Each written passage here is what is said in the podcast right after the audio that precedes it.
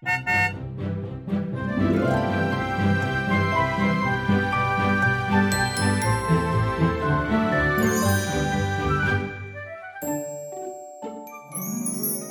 迎搭乘 J.K. 的身心灵游园车，Life is fantastic。我是 Kevin，我是 Jerome。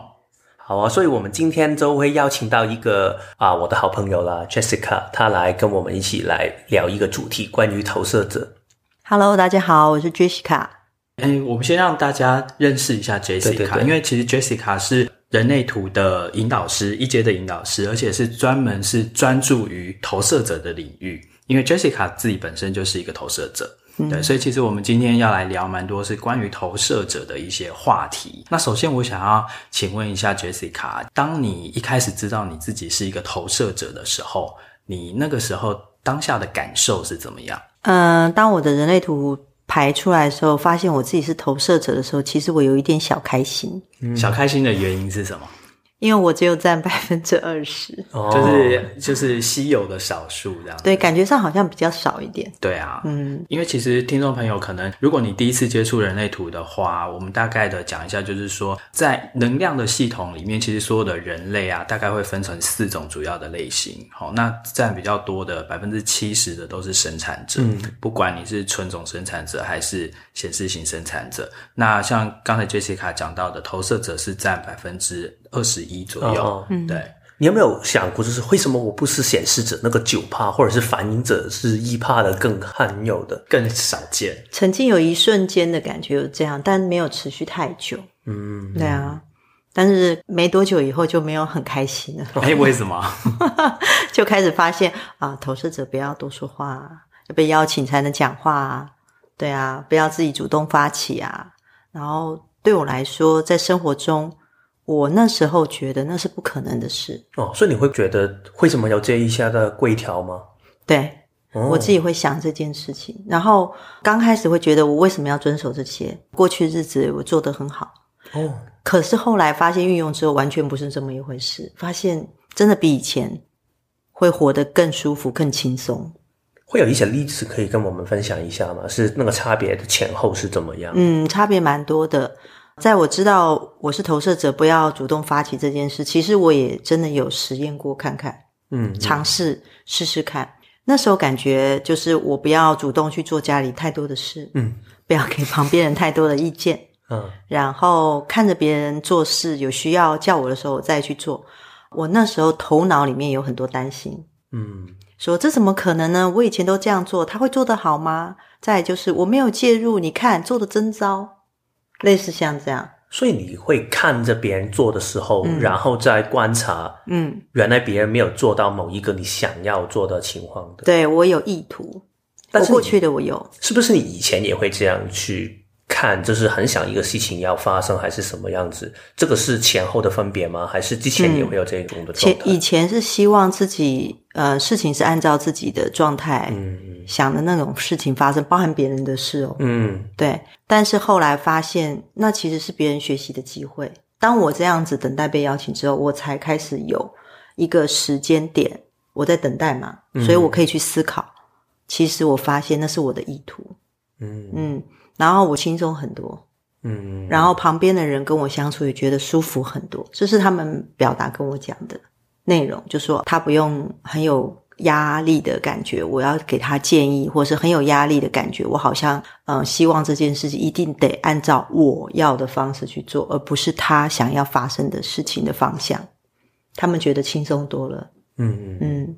所以就是说，其实投射者啊，在还没有了解自己的人类图，然后没有经过像你这个转化的过程之前，其实很容易会忍不住就想要出手的感觉，嗯、对不对？是啊，是啊。嗯，所以常常有的时候我们就会说，投射者他可能就会比较苦涩，嗯，因为会觉得说，为什么都没有人听我说话，或者是没有人看见我的用心，然后我叮咛的事情其实都是。正确的，但是其实你们都不当一回事，或者是你们都忽视，所以投射者就会有很多很多的苦涩。对，那你是如何走过那种就是忍住不出手的那种心情？嗯、刚开始是其实大脑会一直烦自己，说一定得这样子做，然后你看这件事情可能做得更糟。后来我发现，看着别人做事，必须把那个心思去分心在他的表情样子，跟他做的事情，他在里面好像学到一些事情的感觉。我会把我的专注力转移在他的表情样子跟能量的运作上面。所以在专注这个表情跟心情的时候，嗯，你里面的感受有差别吗？我发现有点像看着自己身边人成长。哦，所以你现在是比较聚焦在别人的成长，嗯、多过那个事情怎么样发生？对，那有一种就是让自己有一个分心，专注在另外一个焦点上。因为我以前的焦点就是他必须按照我要的样子方向做出来，嗯，但是我把焦点转移到另外一个方面，我发现好多了。这个是一个舒服的转移，很舒服，双赢，对我自己也是。啊、我我不再需要费力的去发起或是介入。然后他也会觉得很舒服，按照他要的方式成长。我发现他练习，他学到比我跟他建议来的好多了。嗯嗯，感觉是看到一些很不同的可能性。嗯，对。我们今天其实有一些主题啊，就是我们想要来澄清一些呃，大家对于 就是一一般学习人类图的朋友们对于人投射者的一些可能的误解。嗯，因为其实人类图虽然我们在讲到类型的时候啊，我们都是一个泛指，就是说哦，生产者可能就是怎样怎样怎样，投射者就是怎样怎样怎样。但其实每一个投射者还是有很多个别差异的。嗯，尤其是投射者这个类型啊，其实是我自己觉得是所有的类型里面最为复杂的。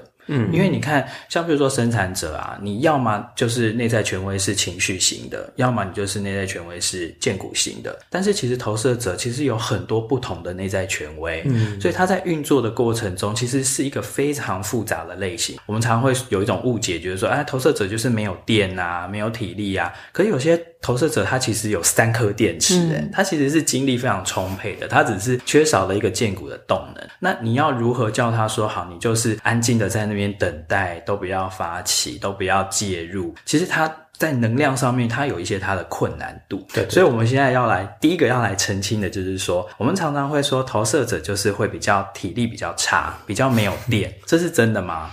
呃，从我之前学人类图到后来，我开了很多关于投射者的专场，我这可以分享给你们。就是说我常会请这些投射者。练习回家早点休息，嗯，然后去测试看看自己一天到底要休息多少时间。你猜怎么？真的有投射者，他是三颗电池，然后他跟我说啊，我晚上要睡觉对我来说好痛苦，然后他在床上翻来覆去，他都睡不着。然后的确也有这样的投射者，那也有嗯、本身只有一颗电池的投射者跟我说他可以秒睡。那对投射者来说，以书本上知识，就是他会在床上翻来覆去一阵子，把荐骨的能量放掉之后，他在休息嘛。所以其实我发现投射者有些是以没有电的，就是他比较没有体力，他自己知道，但是它有自己微调的方式，我们叫省电模式。嗯，我们就开玩笑，我们自己有省电模式。那我也有，虽然我只有一颗电池，嗯，那种省电模式蛮蛮特别的。我想理解一下，因为对我们。嗯我跟 Jerome 来说，或者是其他生产者，嗯，常常很不懂，就是什么是没有电，那个没有电的感觉是什么样？嗯、你可以描述一下吗？那种没有电的感觉，就是只要我能坐着，就不要站。哦，对，只要能躺，就不要坐。所以是省电，嗯、对吗？对，然后尽可能的用交通工具去取代自己走路的时间。嗯，对，然后尽可能是坐下来工作。嗯，所以尽量可以更有效率的去用自己的体力的话，就用一个比较有效的方法。对，我们会维持精神上的体力，用我们身体的体力去维持精神上的体力。嗯，所以，因为我的身体如果累了，我的思考也会受影响。哦，嗯，我觉得我比较喜欢这个说法，因为其实如其说没有电，它更是说我要好好去怎样去想运用自己的电，嗯，就好像我跟 Jerome 就好像那个 Nokia 的电话，不知道现在听众他们知不知道 Nokia 是什么？对，你太有年代感。对，但是 Nokia 就是你我假装不知道。Nokia 你就是可以不补差一个星期，它还是有电吗？这样的一个电话，你根本不用去想要不要省电。但是如果好像 Jessica 他们，他们可能同时他们要做很多能量的引导的话，他们就好像一个是最新的 iPhone，如果电力它只可以维持一天的话，他用的方法就是比较挑选什么样的 APP 来用，比较省电的模式去用。我觉得这个是一个，与其说是一个问题或者是缺点的话，我觉得更是他们一个智慧。对，所以作为投射者，是不是他第一个要了解自己的一个能量运作的方式，就是说。电力这个东西啊，它是一个有限的资源，嗯，所以我要把每一个电其实都用在刀口上，嗯，但是我真正需要用电，因为你在从事一些体力的工作或者是一些脑力的工作的时候，你还是需要电力的资源嘛，对，对，那那个时候是不是要去外接，或者是去善用一些身旁生产者的电力？对，很多投射者说啊，我做的是劳力的工作啊，嗯，我还是需要嗯、呃、劳动啊。对啊，那如果这样，是不是我这种工作我就不能做？其实不会，嗯，其实是可能你很难起床，因为你可能一个人，但是你可能进入人群或者是公司的时候，你突然觉得自己有体力，然后你要知道你是不是累的时候，你大概离开你的公司只要大概十分钟。如果你感觉到疲倦，就表示你要找时间坐下来或休息，嗯，然后再接电用就好了，嗯啊，所以其实我觉得还蛮方便。借电是什么样的一个概念？借电就是可以还吗？我租你的电池。好，嗯、呃，这件事情这样，比如说我来录音，我在路上我可能觉得疲倦，嗯，因为我可能一个人在行走。可是我来到 Jerome，来到 Kevin 你们这边的时候，我突然就觉得电力满满。那种电力满满的状态会刺激我，很想说话。嗯，那个感觉蛮特别的。那这时候以前如果我没有学过人类图，我会告诉我自己啊，那就说啊，甚至没有停止的一直说。嗯嗯嗯。但现在的想法就是人家问再说。所以接电的感觉有一点像是一种电力的契机，去让你突然觉得啊，我现在好像比较有能量去做这个事情，是这样吗？感觉突然醒过来。嗯。突然没有那么懒懒的懒散的感觉，会借错电吗？会感觉到旁边的生产者可能今天没睡饱。哦，所以你会那是我后来觉得，我会觉得好像比较它的电池比较对，因为我们接补差，我们要接一些比较有 quality 的，就觉得说哦，它的电量是比较弱，对啊，它是 iPhone 或者是它是会有会有这种感觉，嗯、我我是后来才。嗯，去有自己，当然这不是很很书本上的知识啦，嗯、但是我后来有自己去实验看看，觉得蛮特别的。对，因为我们就是不想听书本上的知识，嗯、我要听生活上的。我生活上的状态会发现，我接触不同的生产者那个电量的状态，甚至可以感觉那个体力的品质。所以感觉投射者对。嗯，旁边有什么人在他身边是很重要的，是吗？嗯，是是这样子，甚至可以感受到你对这个工作是不是有能量。嗯，你自己，比如说 Kevin，你对这个工作，或者 Jerome 对这个工作，他是不是有能量？欸、这个是蛮神奇的，的 能量。那你现在觉得我们的能量是满满啊？哇，你们很喜欢录对，嗯，Podcast 的感觉。嗯，那像我们刚才讲的是说投射者 vs 生产者的时候，那如果你身旁出现的跟你一样是投射者的人的时候，嗯，那你又会有什么样的感受？OK，我有几个真的做事业蛮成功的投射者，嗯，然后我们一起做一些事情，然后我跟他如果一起行动的时候，其实我会发现那个状态很不一样，不会没有电。嗯，如果我们在做我们自己喜欢做的事的时候，嗯，但是很快我们两个会同时感受到对方需要休息，那个很奇妙，就觉得他好像累了，跟生产者的好像累的感觉不一样。所以你们会做一段短的时间，然后停一下，再做，再停，再做。我们会做两个小时，休息两个小时，哦，然后再做两个小时，再休息一个小时。感觉好像之前很流行的那个什么番茄工作法，嗯，对，就是走走停停，走走停停那种感觉。那如果遇到的是显示者呢？哦，如果遇到显示者，我就觉得我更更轻松。哦，显示者其实他自己想做，他会跟我讲，嗯，对，然后我只要 follow 他的状态就好了。我可以提一些，哎，我们可以去哪里？去哪里？然后他会在里面挑。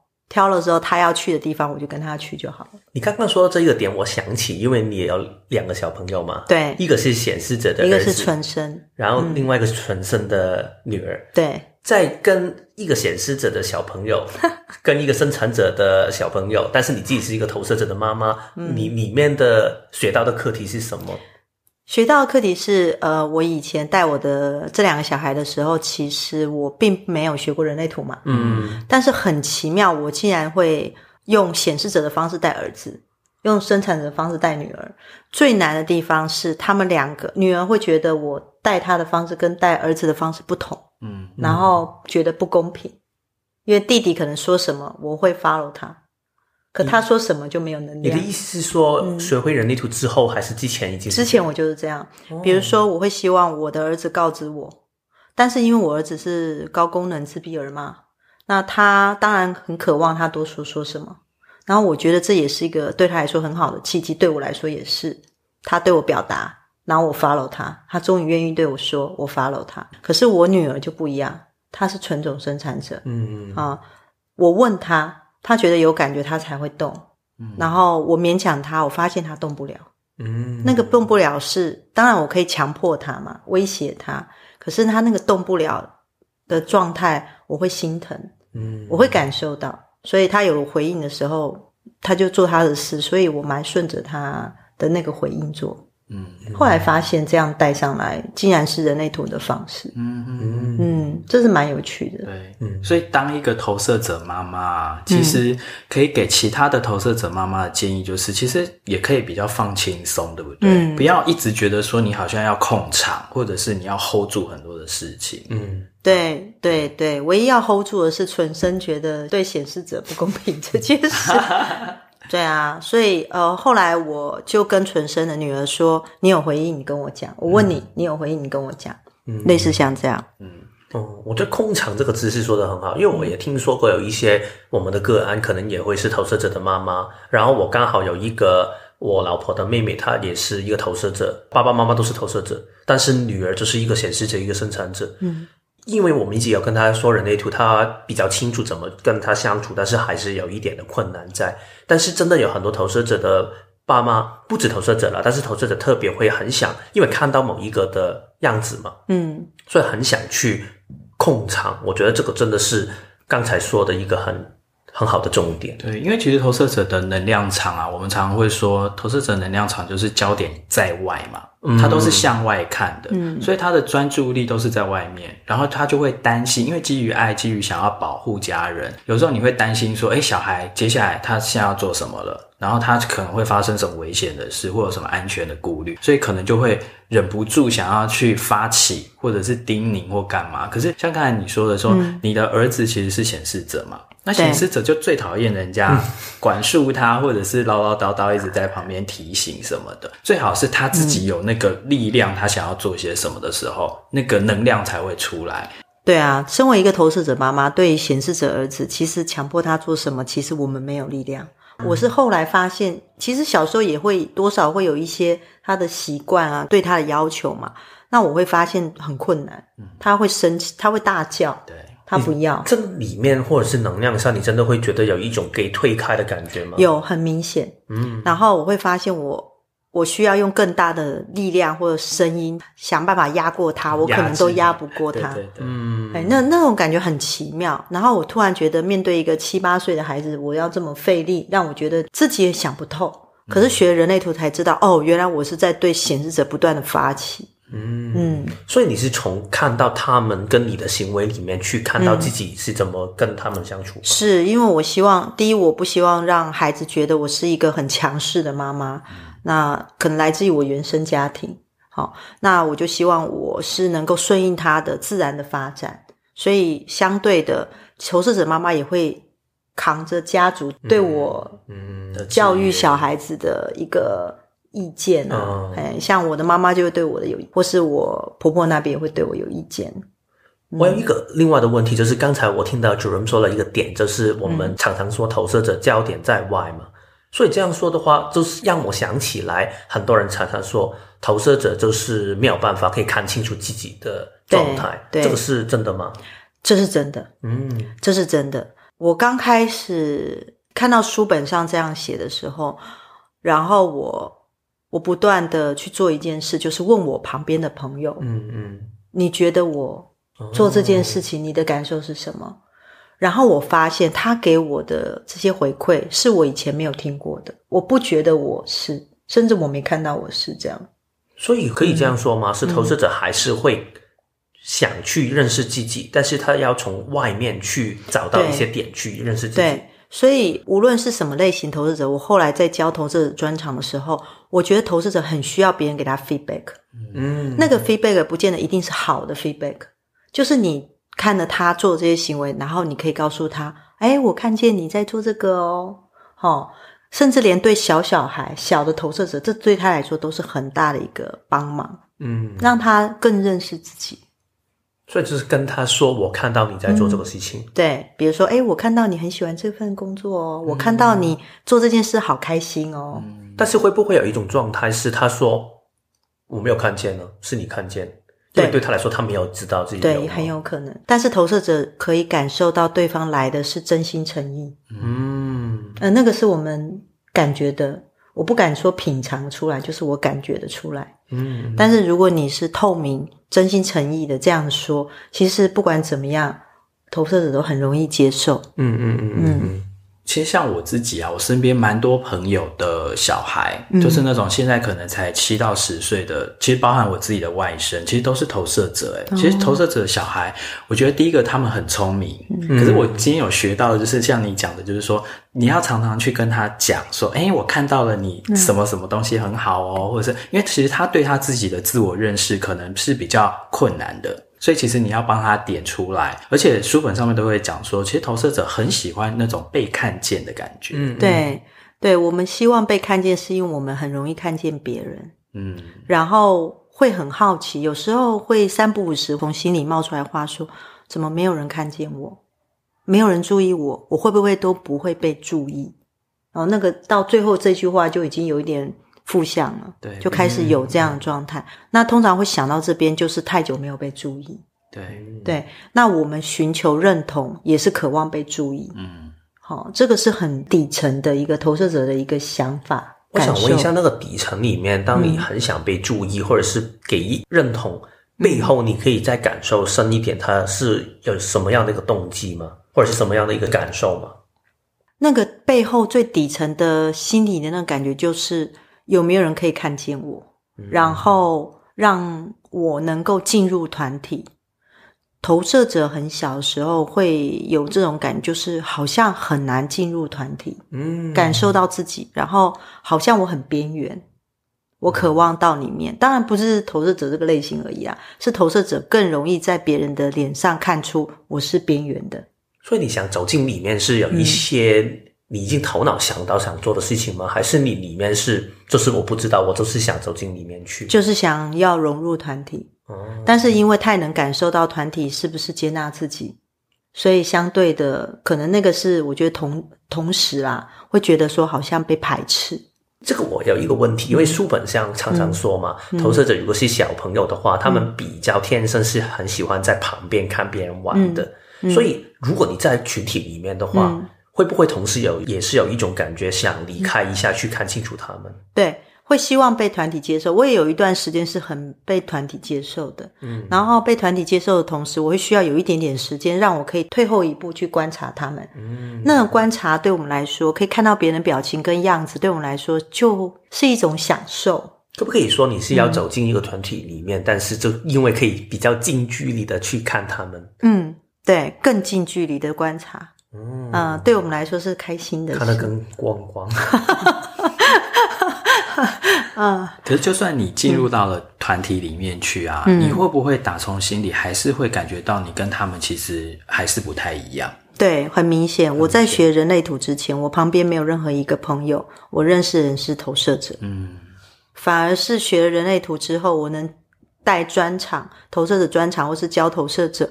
甚至我最后开了投射的那个大群组嘛，好几百个人在里面，我可以感觉到那种好像找到同类的感觉。嗯，你要讲一下你的那个投射者的粉砖，嗯、如果大家想要搜寻的话。好啊，好啊。如果在脸书上要找我的话，就是人类图手灯人。嗯、那如果你很想加入投射者大群，然后你是投射者的话，就麻烦你 message 那个人类图手灯人，然后我就会给你连接。嗯，对，我就请邀请你加进来。都是投射者哦。嗯、对，我真的蛮推荐，如果现在在听节目的你是一个投射者，嗯、然后你对认识自己有兴趣的话，嗯、你真的可以加入投射者的社团，因为其实，因为其实大家已经习以为常。因为身边看到的几乎那些样板都是生产者为多嘛，所以你很容易就会跳入生产者的世界，然后用生产者的一些行动的样态啦，或者是他们展现出来的成果啊，来定义你自己，或来审视你自己。所以我觉得还是要找到自己的同类，嗯，你才能够开始走上一个去制约的过程。嗯，对，真的是这样子。这个我觉得也有一点像我们当时，因为我们三个刚好也。去了同一场的 Marianne 的 Immersion，对，二零一八年，对，哇，你还记得？对，我很记得，因为我只去过一次啊，啊，只有你去过两次，Jessica 去过几次？我去过一次，我跟他去过同一次。因为 Marianne 的立场就是把不同的能量中心有定义跟没有定义的人分开，让你可以暂时活在一个完全没有另外一种可能性的人旁边。去感受一下，原来我只有空白的世界是怎么样的，我只有定义的世界是怎么样的。所以，好像刚才 Jerome 说的，如果你可以有机会跟一群投射者一起去交流一下，不代表你以后的世界就只聚焦在投射者的世界里面，但是你可以比较清楚知道，原来自己的特质是真的跟这个世界有一点不同，然后你就可以重新的做出选择，我要怎么去调节，找一个自己舒服的平衡，去过往后的生活。我觉得这个是一个。对我来说比较大的重点。对，对啊，对，我们只是类型不同。嗯，所以作为一个投射者，你现在其实是喜欢自己是一个投射者吗？啊，我很喜欢自己。哇，那太棒了。对，对有没有说要改图？哦，对，哦，嗯，好像坊间有这种改图的方法。我觉得好好好好厉害啊，好神奇，神奇。对，嗯，那身为一个投射者啊，你要怎么样跟这个世界或其他类型的人互动？有没有一些建议？嗯、我在投射者专场会教关系。嗯嗯，哦，我觉得，因为我刚刚有说嘛，在我认识人类图之前，我旁边都是生产者。我发现，那大部分都是生产者，然后我非常习惯跟生产者互动。对对，那跟生产者互动很简单，就是你可以问他。然后他觉得想做，他就会回答你。然后你不要去压制他，说：“哎，你要休息啊。”嗯，因为那时候我都会觉得我自己要休息，嗯、然后我就会去 push 生产者休息。那跟生产者就是等他有回应的时候，想邀请你要跟你一起做的时候，他会来问你。嗯，我发现生产者如果生产者没有来问你也没有关系，就表示这一场你不需要参与。嗯，这是生产者。那投射者互相邀请就好了，互相问。我们都不会说“我邀请你”，不用一定要把“邀请”两个字挂在嘴巴上，太刻意了。对，其实投射者感觉出来那是邀请啊。对啊，对，讲到这个邀请啊，这个是很大的一个重点，嗯、因为其实所有的投射者啊，共同的策略、行动的策略就是要等待被邀请。嗯，但是很多人对于等待被邀请，其实有一些错误的理解。对啊，对啊，就是会觉得说，哎，我一定要在那边坐着等人家来邀请我，对所以。对于这个等待被邀请，你有没有一些在生活上面的一些，就是跟课本上面比较不同的一些体验？哦，那很多。啊、哦，第一个就是投射者其实私底下很忙的，很忙，意思就是我们忙着学我们想要学的东西。对。然后忙着去查资料、上网，就是针对自己觉得这件事情很有趣的事研究。嗯嗯。然后忙着学习，忙着我不会说忙着休息，忙着感受世界。嗯，这大部分人讲对对，观察世界。然后我常常会跟投射者讲说，其实我们真正学习方式是观察别人，然后把自己纳入别人框框里面去想。假如我是他，我该怎么做？如果发现自己卡关不会做，就查资料。嗯。然后把这些资料累积在心里，就成为你的智慧。嗯，然后久了以后，你的智慧会越累积越多，然后总是会有机会让你可以发挥出来。嗯，对，这个时候投射者在用就可以了。嗯，我听你这样说，想起我之前听过一个说法，说很多人会误解，觉得投射者为什么你好像没有做什么事情，但是就变得很累。但是我看有一个说法，我觉得是挺震撼的。他说，投射者你看好像他没有做事情。他其实是在背后做很多能量的引导的，嗯，所以他是从能量的角度里面已经做了很多东西，他只是坐着没有做，但是他是在做事情。嗯，然后刚才你在补充的时候，我多听了一个说法，就是其实投射者每一天都从观察里面学习。嗯，我们可能有时候觉得投射者没有很主动的，这不停的走来走去，没有像生产者的那种从活动之中去学习，但是投射者是从观察里面去学习。我觉得也是另外一种很费力气的学习的方法，嗯，所以我觉得这个是真的是很不同类型的、不同的运作的模式的差别，然后大家可能是没有很理解的时候，就会有一种误会在。对啊。投射者其实大部分都是思考的能量，嗯，哦，然后这个思考能量常常投射者会不由自主丢出去给建议，嗯，其实这个方法就错了，嗯，对，那其实大部分都要累积自己的智慧，有时候你会发现你不用告诉他，但是他做出来了，或者是有更好的发生在后面。对我来说，我觉得当我发现有更好的发生在后面，哦，我想的。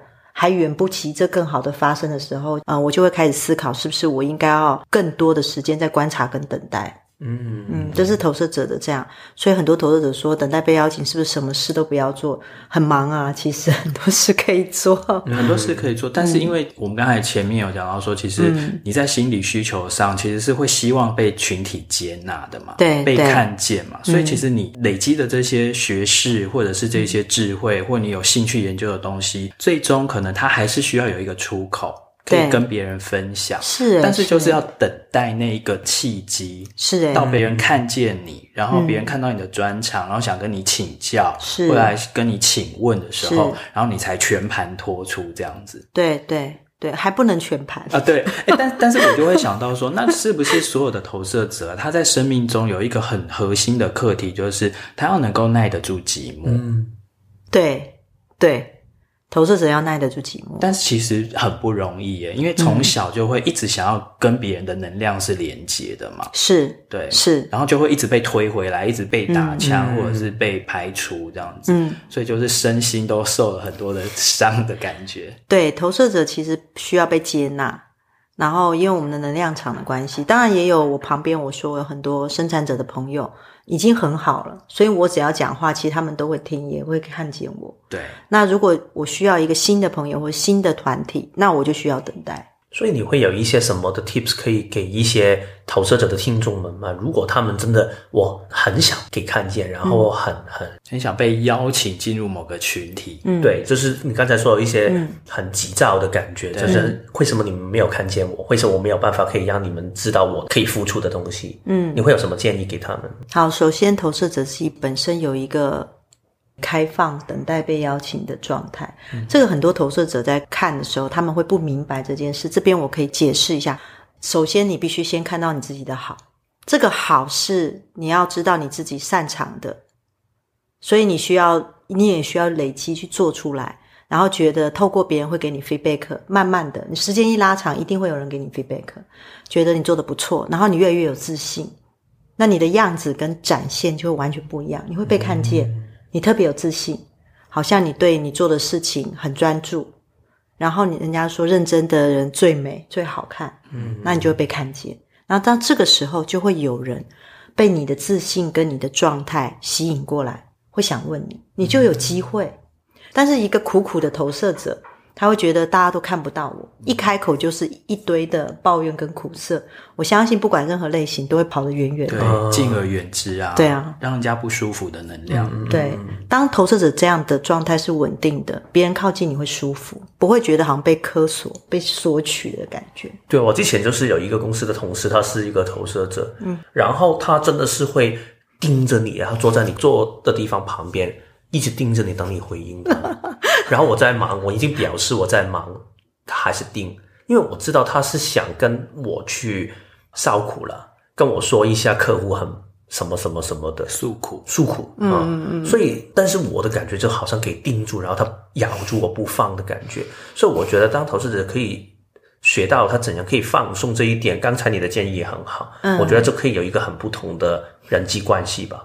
对，会很不一样，很像吸引力法则吧。嗯，就是你的状态很好的时候，自带光芒嘛，别人就会看见，就会靠近啊。嗯嗯嗯。所以，如果有些投射者，他就会觉得说，怎么一直还没有人来邀请我？那他首先第一步要做的就是，可能你先把你自己的能量场，或者是那个自信心找回来，嗯，然后你自己自在一点，嗯，然后对自己有自信一点，然后你散发你刚才讲的那种光芒。那人家可能就更容易看见你，对，就更会走到你的面前来邀请你，嗯，对。那有没有一些什么策略是，或者是有一些技巧是，他可以很加速去引诱别人来邀请自己的呢？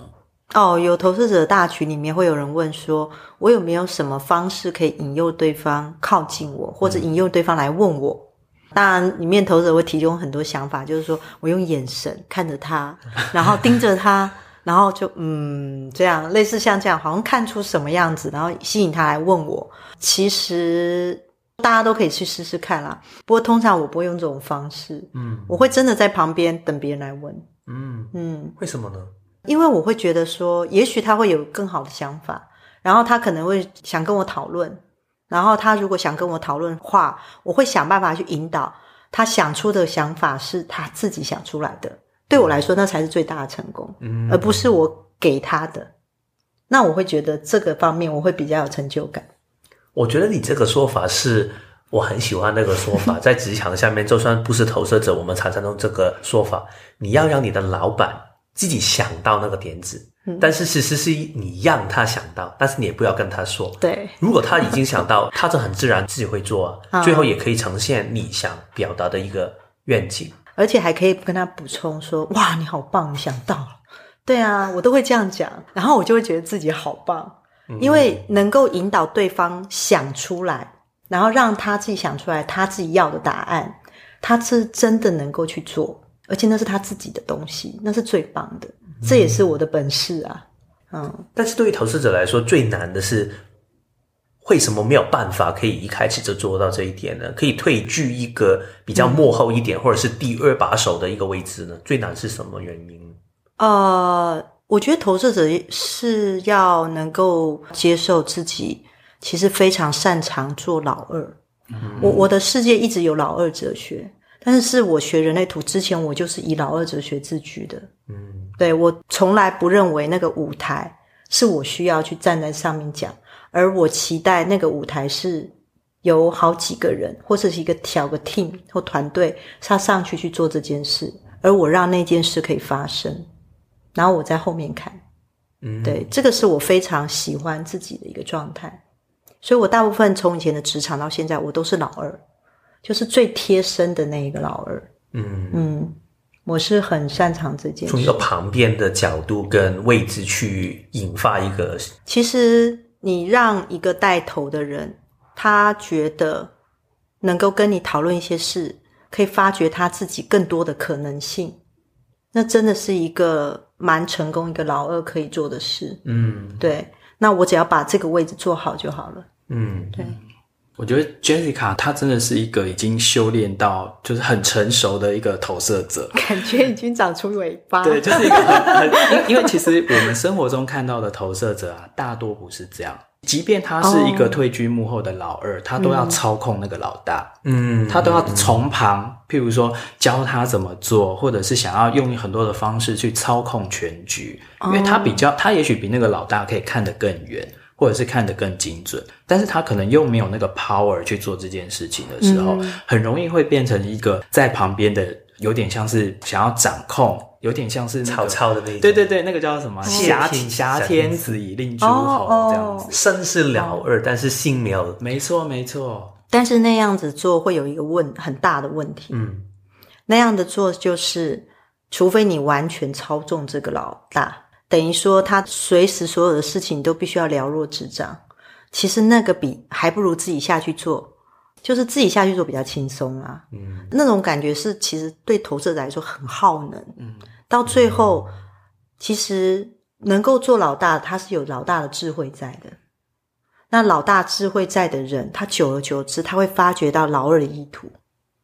这个是绝对不可以做的事情。嗯但是因为像书本都会讲说，其实投射者最希望的就是帮助别人成功，是帮助他的伯乐成功嘛？对对对对，对，呃、对。所以其实这样的情况之下，就会变成说，自己的那个存在感，嗯、就那种感觉，就是好像比如说，我很希望我的小孩怎么望子成龙、望女成凤、嗯，然后你就过度的干预，嗯，就是你就会形塑他要怎样怎样做。嗯、所以我说你是非常成熟的投射者，因为大部分其实是他还是。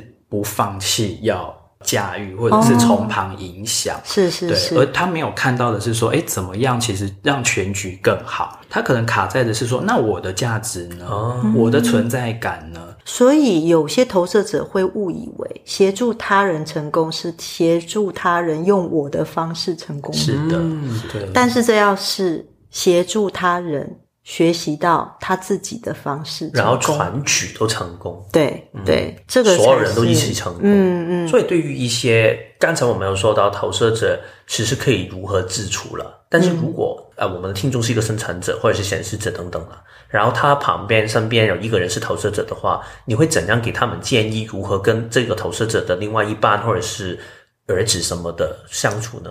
哦，首先要能够了解投射者比较没有体力这件事。嗯，因为我觉得投射者如果是女性还好，在东方社会，如果投射者是男性就比较辛苦。嗯，因为他会被期待有体力、有劳力做更多的事，从早忙到晚，跟其他的生产者一样。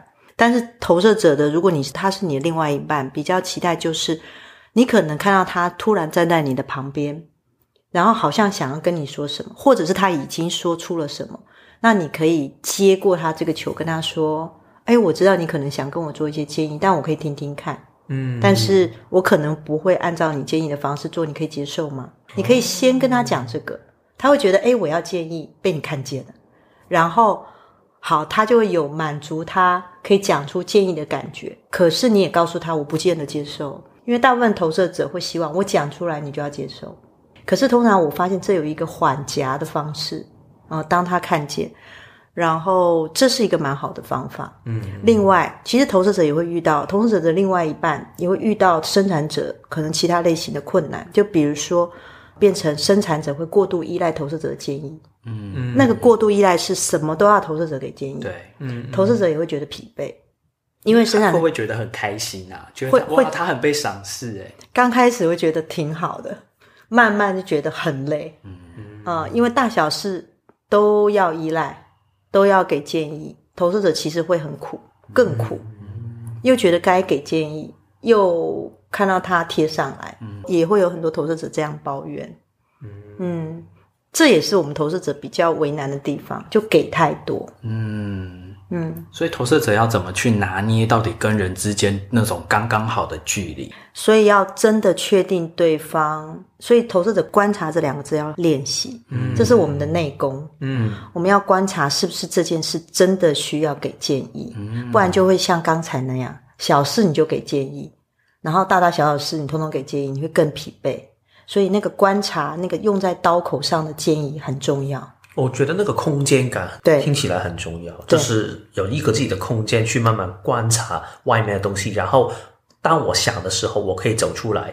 但是如果我不想的话，我要回到一个属于自己的空间里面去。是啊，是啊，嗯，那个真的很需要智慧，而且你的表情还要看不出来。你有建议哦，就是还是要保有某种程度的自我啦，不能说永远都是跟别人融为一体，然后永远你的心力、你的爱全部都是一直在付出，在协助别人做事情。你该收的时候要收，对，然后要退回自己的世界里面，好好的喘口气，好好的休息一下。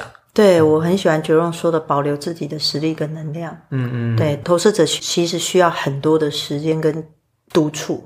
嗯嗯，跟自己相处比较清楚自己一个人的状态到底是什么，而避免进入环境里面很容易就模糊掉了。嗯，那就没有注意到自己的状态。那你下一步在人类图中大概还会想要做些什么？对于投射者的这个部分，首先我可以说一下我的梦想吗？当然可以啊，我，我的梦想就是 我们有一个小时的时间给你说，两个小时也可以。啊，投射者要精简讲话，证件发表会啊，对，呃，首先我要讲一下，我从认识人类图带投射的专场，我一直很希望能够开一场就是纯投射者一节人类图的课程，嗯，然后我开玩笑的跟投资者讲说，我会准备好沙发等你们，你们可以躺着听，嗯，哦，这是第一个，然后第二个我会办很多线上的投射者课程，嗯，啊，你用线上用耳机就可以听了，对，然后我希望用这种方式。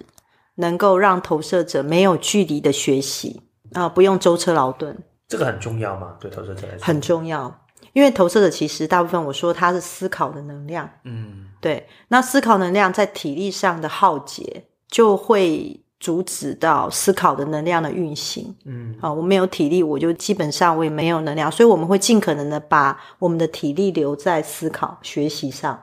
嗯，对，这个对投射者来说，线上学习很重要。嗯，然后第三个就是说，我跟 Kevin 会开那个投射者职场求生术。那我非常非常想要开这门课，这当然会有我的梦想跟渴望啊，因为我发现 Kevin 他在职场上面的引导非常精准，让我很喜欢。然后希望能够帮助更多的投射者能够找到我们自己的力量，然后我们运行我们能量方式跟我们工作的方式。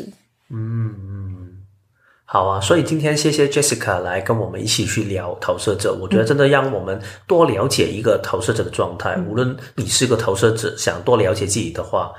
刚才有说到，你也可以加进人类图手灯人或者是 Line 的大群。对，就是让我们在投射者的 Line 里面，当你有问题，对人类图有问题的话，可以来询问，或者是。